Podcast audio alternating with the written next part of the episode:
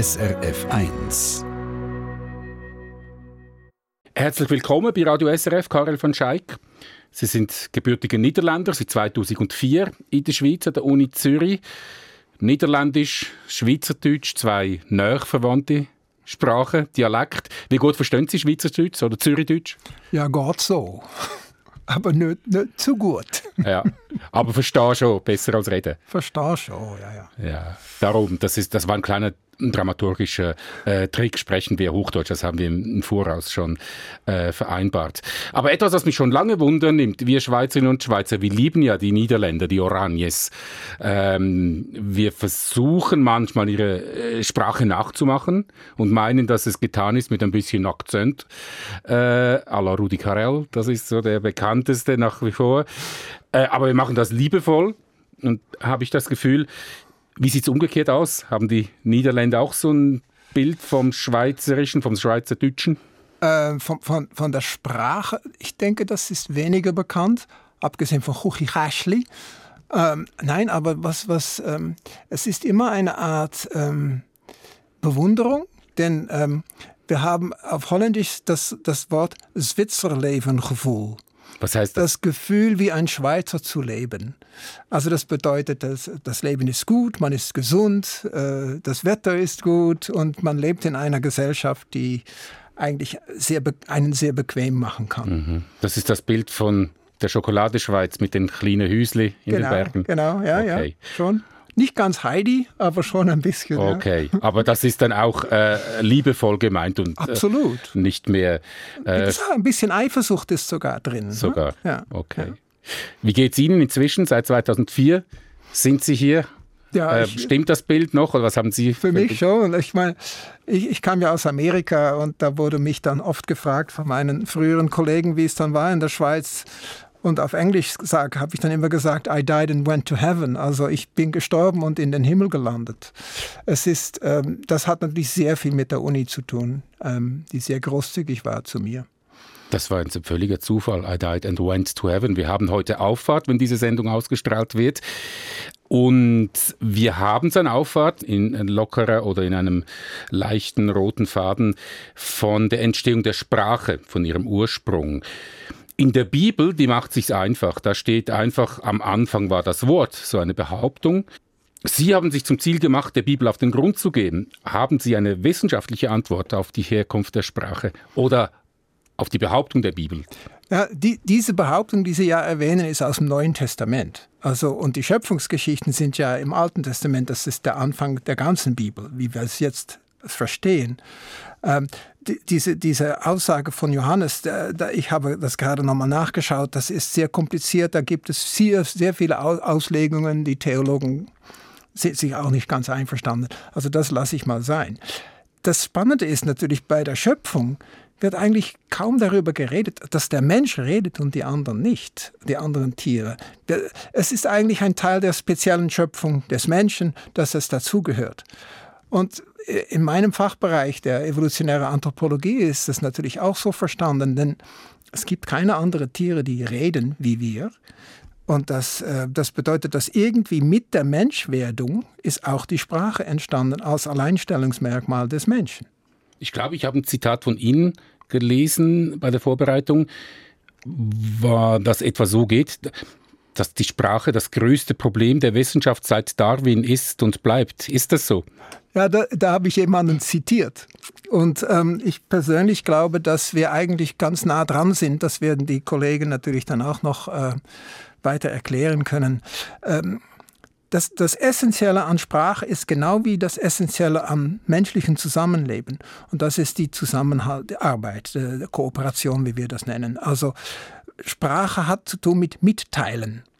Und die, die meiste Kommunikation bei Tieren hat nichts mit Teilen zu tun. Das ist einfach, sind Aus, Durchsagen, könnte man sagen. Ähm, Ansagen, Befehle, Ansagen, oder? Befehle oft oder, oder hört auf oder so etwas. Aber nicht so, wie das wir sagen würden, die Sonne scheint, äh, gehen wir mal spazieren. Oder morgen weiß ich, dass es dort Elefanten gibt, die man jagen kann. Sollten wir vielleicht doch morgen nicht zusammen dahin gehen. Also das war ja diese Stunde Null, diesen Moment, wo der Homo sapiens plötzlich eines schönen Morgens erwacht ist und konnte reden. So ist das ja nicht gegangen. Das hat sich das hat natürlich äh, diese, Schritt für Schritt weiterentwickelt. Diese Schöpfungsidee, ja, das ist natürlich ein langer Prozess gewesen, logisch. Und das heißt, Sie haben das Beispiel von ähm, Tieren, die man jagen könnte, die mhm. man erlegen könnte, mhm. wo es Nahrung gibt. Ja. Das hat sich das eine das andere ergeben oder haben die da ständig zugelernt? Wie muss man sich das vorstellen? Das ist natürlich ein, ein sehr langer Prozess gewesen. Es fängt damit an, dass man sich etwas mitteilen möchte. Das, das, nennt, das nennt man so schön Mitteilungsbedürfnis. Und das bei den Tieren gibt es das kaum, es sei denn, man studiert äh, Tiere, die, was wir dann im, im Jargon nennen, Cooperative Breeding machen, also dass man gemeinsam ihre Jungtiere aufzieht. Wobei Männchen, Weibchen, äh, auch anderen älteren Jungtiere und so weiter, alle helfen, die äh, Kinder aufzuziehen. Und dann hat man eine Art Gesellschaft, die gegenseitig abhängig ist. Alle, alle Individuen ziehen an einem Strang. Und in dem Moment kommt er auch, genau diese Arten, die haben auch viel mehr zu sagen zueinander, die haben größere Repertoires an Rufen, die helfen sich gegenseitig die ganze Zeit. Und das ist bei uns irgendwann auch mal passiert, denn Schimpansen und Bonobos, unsere nächsten Verwandten, tun das absolut nicht. Das weiß keiner besser als Sie. Sie sind ja nicht nur Anthropologe, sondern äh, Sie sind auch Primatenforscher.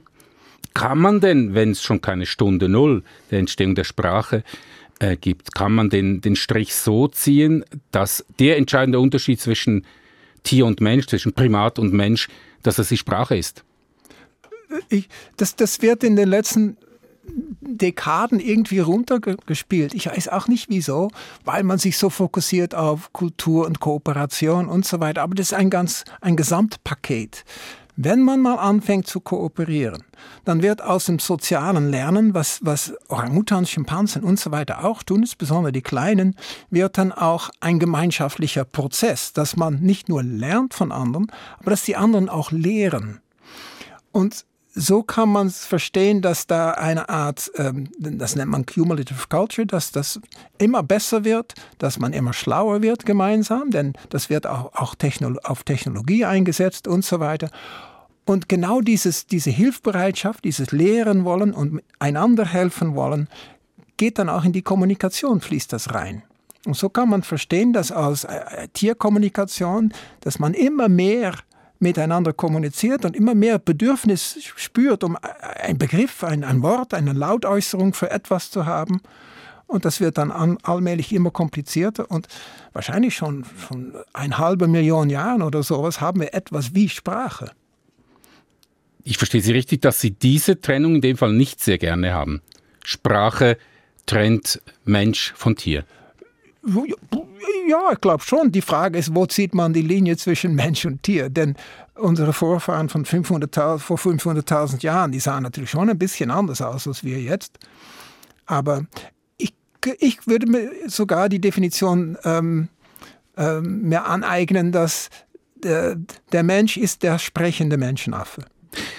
Machen wir einen Schritt weiter. Schauen wir den ersten ihrer beiden großen populären äh, Bestseller an, das Tagebuch der Menschheit. Da zeigen sie auf, dass die Bibel, das Alte Testament, eben dieses Tagebuch ist. Mhm. Und es erklärt uns, wie wir mit unserem Dasein fertig werden könnten, laut ihrer Meinung. Lassen Sie uns anhand eines Beispiels zeigen, wie sie vorgehen.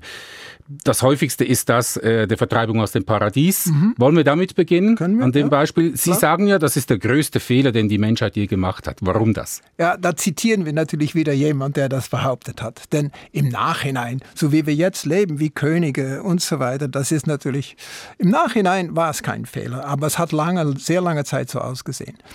Man muss ein bisschen zurücktreten. Also zwei Millionen Jahre lang waren wir etwas wie Jäger und Sammler. Das bedeutet, wir waren nomadisch, wir waren genauso wie allen anderen Tieren, wir haben einfach davon gelebt, was wir gefangen, äh, gesammelt und so weiter haben.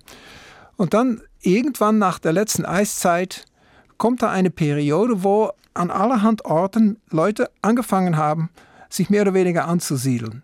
Das kann man verstehen, denn Nomadismus macht keinen Spaß. Man muss immer wieder alles mitnehmen und mitschleppen und so weiter. Also die, die, da wurde, die waren immer länger an einem Ort. Und so ist allmählich die Landwirtschaft entstanden. Damit entstehen allerhand neue Phänomene. Teilweise gute Sachen, zum Beispiel die Population, die wächst und wächst und wächst. Denn man, man, man, man, wenn man das, äh, die, das, die eigene Nahrung anbaut, ist natürlich viel mehr da, als was man sonst so äh, sammeln und so weiter kann. Aber damit kommen auch eine Unmenge von Problemen. Die, äh, es kommen Krankheiten, neue Krankheiten, die es vorher nicht gab. Und jetzt können wir da ein Lied davon singen in den letzten paar Jahren. Ähm, es kommt eine soziale Ungleichheit zustande mit, mit Privatbesitz und Vererbung. Ähm, die Position der Frauen wird viel schlechter. Ähm, es gibt, kommen Kriege und, und, und. Also da gibt es ein, ein, eine, eine Krise, könnte man sagen. Eine, die Bibel spricht von, äh, wir sprechen von, im Genesis als Kat Kat Katastrophenkatalog. Das, wenn man Genesis liest von A bis Z, dann ist es eine Problem nach dem anderen. Und was will uns die Szene in dem Fall sagen, wo die Schlange mhm. Eva dazu bringt, genau. ähm, Adam den Apfel zu geben? Das ist ja das Spannende. Da, da werden wir aus dem Paradies geworfen. Denn ähm, ja, die Schöpfung war ja gut und ähm, das, das muss so sein, denn Gott ist allmächtig. Und wenn wir jetzt um uns herum schauen, zumindest als in der Zeit, als diese Bibel geschrieben wurde, dann war nicht alles gut, eindeutig. Also, in deren Logik mussten wir als Menschen etwas verbrochen haben. Und was hatten wir verbrochen? Wir hatten diese verbotene Frucht gegessen. Und wer hatte das gemacht? Natürlich die Frau. Das kommt dann auch noch äh, gut, dann kann man auch noch die Frauen extra äh, die Schuld geben. Aber was war die Bestrafung? Der Auszug aus dem Paradies, die Verscheuchung aus dem Paradies. Ja, aber das ist noch nicht so schlimm. Was war die echte Bestrafung? Sagen Sie mir es. Dass man Bauer werden musste. Arbeiten musste. Ja, das bedeutet also, dass Bauer sein damals gesehen wurde als Bestrafung für etwas, was man verbrochen hat. Und davor war das Leben viel einfacher, viel besser, viel, viel angenehmer und so weiter. Also man hat diese Entwicklung, wovon wir natürlich wissen, dass sie auch tatsächlich stattgefunden hat, auch obwohl in diesem Fall mehrere tausende Jahre vorher, dass diese Entwicklung von den Leuten damals negativ wahrgenommen wurde und dass man in, in deren ähm, die, die Entwicklung von all diesen Gebote und Verbote, das waren Versuche in deren monotheistischen Weltbild, um mit all diesen Problemen irgendwie klarzukommen und eine nach den anderen diese Probleme aus, aus der Welt zu räumen. So viel zur Vertreibung aus dem Paradies, dieses Bild. Sie beschreiben ja im Tagebuch der Menschheit noch, noch, noch viel mehr dieser legendären Szenen. Turmbau zu Babel, die zehn Gebote, der Exodus, der grausame Gott, der Seuchen und Katastrophen niederschickt. Haben Sie so eine Lieblingsepisode, wenn man das so nennen darf? Oder ist das die reine Lust daran, das zu erforschen und zu erklären? Äh, eigentlich war für uns das Spannende, um zu sehen, wie das alles so schön zusammenpasst, wenn man dieses, diese, dieser Übergang, diesen Übergang in, in die Landwirtschaft mal gesehen hat als Bestrafung, dass dann das, die ganze die fünf Bücher Mose ganz schön zusammenpassen. Aber was, äh, was man oft vergisst, ist, dass ja, der Gott im, vom Alten Testament hat einen ganz schlechten Ruf. Das wissen wir. Aber andererseits war eigentlich auch gegen Könige. Da muss er natürlich, das war natürlich nicht die Situation, das muss man dann immer ein bisschen komplex sagen, aber er, er, er hat nicht zu viel äh, Liebe für Könige. Und man kann auch lesen, Stellen, wo zum Beispiel im Gerichtssaal sind alle gleich, da musst du die Wahrheit reden und keine Angst haben und solche Dinge. Also das war in seiner Zeit so antiroyalistisch könnte man sagen und für Gleichheit und für Gerechtigkeit. Ähm, alle anderen Religionen umherum waren natürlich noch königliche Religionen. Und das hier war schon ziemlich revolutionär, könnte man sagen. Das war fortschrittlich dann zumal. Ich, ich würde das so, bedeuten, so äh, kennzeichnen, ja. Ich könnte mir vorstellen, dass Sie aufgrund der Veröffentlichung, aufgrund dieser Erkenntnisse, dieser wissenschaftlichen Arbeit auch schon angefeindet worden sind. Passiert das? Gibt es das? Ich lebe in der Schweiz und nicht mehr in den USA. Und das heißt? Das heißt, dass ähm, wir hatten natürlich ein bisschen Angst, obwohl wir versuchen, wie ich auch gerade hier gemacht habe, respektvoll damit umzugehen, im Sinne, dass man muss es in seiner Zeit äh, anschauen und, und versuchen zu verstehen, in deren Kontext, wieso diese Menschen das so aufgeschrieben haben und so gelebt haben und versucht haben, ihre Probleme zu lösen. Und ähm, das Gegenteil ist, äh, ist äh, also passiert, dass viele ähm, Leute, die gläubig sind, mir gesagt haben, ah, jetzt verstehe ich diese Geschichten viel besser. Und diese Kritik, dass es alles ein Sammelsurium von, von Quatsch ist, das stimmt überhaupt nicht. Das sagen Sie auch nicht. Sie bekennen ja. sich als Agnostiker. Ähm, das ist für viele Leute auch schon ein äh, zu viel, ein böses Wort. Aber ein Agnostiker, so habe ich das jetzt, so empfinde ich das, wenn ich Ihre Bücher lese, der den größten Respekt hat vor der Bibel, der die Bibel als Buch der Bücher bezeichnet. In welchem Sinn denn Agnostiker? Das kann man ja verschieden verstehen. Ja, Agnostiker im Sinne, dass ähm, äh, ich bin natürlich Naturwissenschaftler im Alltag. Ich weiß aber auch, dass, dass jeg jegliche Wissenschaft, alle Aussagen, die wir machen können, ihre Grenzen haben, dass es bestimmte Bereiche gibt, worüber wir nichts sagen können. Und ich persönlich habe kein Bedürfnis da, äh, übernatürliche Mächte und so weiter am Werke zu sehen. Aber ich kann absolut nichts sagen zu den Leuten, die das sehen, dass das falsch ist. Deshalb Agnostiker. Aber eben, es ist nicht so, dass Sie Sie haben es selbst gesagt, die Bibel als eine äh, reine Ansammlung spannender, mal weniger spannender, brutaler, lustiger, trauriger Geschichten anschaut, mhm. sondern mit großem Respekt vor diesem Tagebuch der Menschheit. Absolut. Also wir, wir sagen, es heißt das, wir nennen das ja Tagebuch.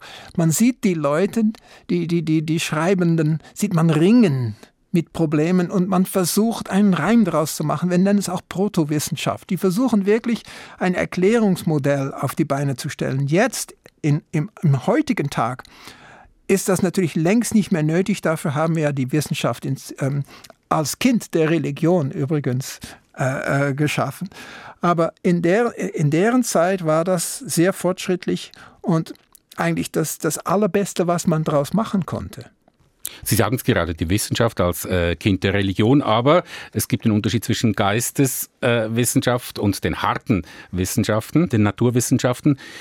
Ist es möglich, dass Sie dort fast ein bisschen mehr noch kritisiert werden von Seiten Geisteswissenschaften, weil Sie haben ja den taktisch geschickten Zug gemacht für diese beiden Bestseller, den äh, Kai Michel zugezogen, ein Historiker. Ja, klar, natürlich. Ähm, ja. Geht da der Mix dann besser auf? Fällt die Kritik von Seiten Geisteswissenschaften weniger scharf aus? Ähm, na, erstens, ich hätte das Buch nie alleine schreiben können. Das kommt ja aus diesem Dialog zustande, denn äh, man muss äh, eine Unmenge Wissen ansammeln, um, um, um das ganze Bild zu sehen. Und das kann nur, wenn man, wenn man mehrere Leute zusammenbringt und, und diese Perspektiven versucht, miteinander in Einklang zu bringen. Es gibt tatsächlich einige sagen wir mal, äh, Kulturwissenschaftler, die sich kritisch geäußert haben. Aber auch dort war es eigentlich relativ bescheiden. Ähm, vielleicht auch, weil die Bücher werden als populär wahrgenommen. Und die werden also nicht von den Experten gelesen, vermute ich mal sind zu populär. Das Tagebuch der Menschheit, das ist die Bibel, das Alte Testament vor allem. Nur wenig schreiben sie da zum Neuen Testament. Trotzdem, wir haben heute Auffahrt, Christi Himmelfahrt. Das ist auch so eine Geschichte, die nicht in allen Evangelien gleich geschildert wird oder überhaupt ganz fehlt. Haben Sie sich auch schon damit auseinandergesetzt, was konkret die äh, Christi Himmelfahrt bedeuten oder woher diese Geschichte rühren könnte? Äh, woher, das, das äh, war im Alten Testament, sieht man auch schon Propheten in den Himmel fahren, auf, auf, auf Streitwagen sogar, mit, mit flammenden Pferden und so weiter. Ähm, wir haben im, im Tagebuch auch versucht, ein bisschen zu schildern, wie sich die Religionsinhalte mit der Zeit verändert haben und sich an den neuen Bedingungen angepasst haben. Teilweise weil die ganze Logik mit diesen 613 Gebote und Verbote irgendwie nicht die Welt hervorgerufen hat, die man sich erhofft hatte. Und da musste man anpassen. Äh, wie, wie Wissenschaftler auch ihre Hypothesen ändern, wenn etwas nicht klappt. Und ähm, man, man kann Jesus in dieser Tradition sehen. Er war natürlich eine unglaublich schillende Figur, ob, obwohl es natürlich in dieser Zeit viele prophetartigen ähm, Menschen gab. Aber er hat wie wir mehr oder weniger sagen, dass, äh, weil, weil wir wissen ja, wo wir herkommen. Das Jägersammlertum hat eine sehr klare Sozialstruktur, wo alle gleich sind, äh, wo großen Respekt voreinander herrscht, wo geteilt wird, wo, wo Leute autonom behandelt werden. Niemand ist Sklave, niemand ist Chef und so weiter.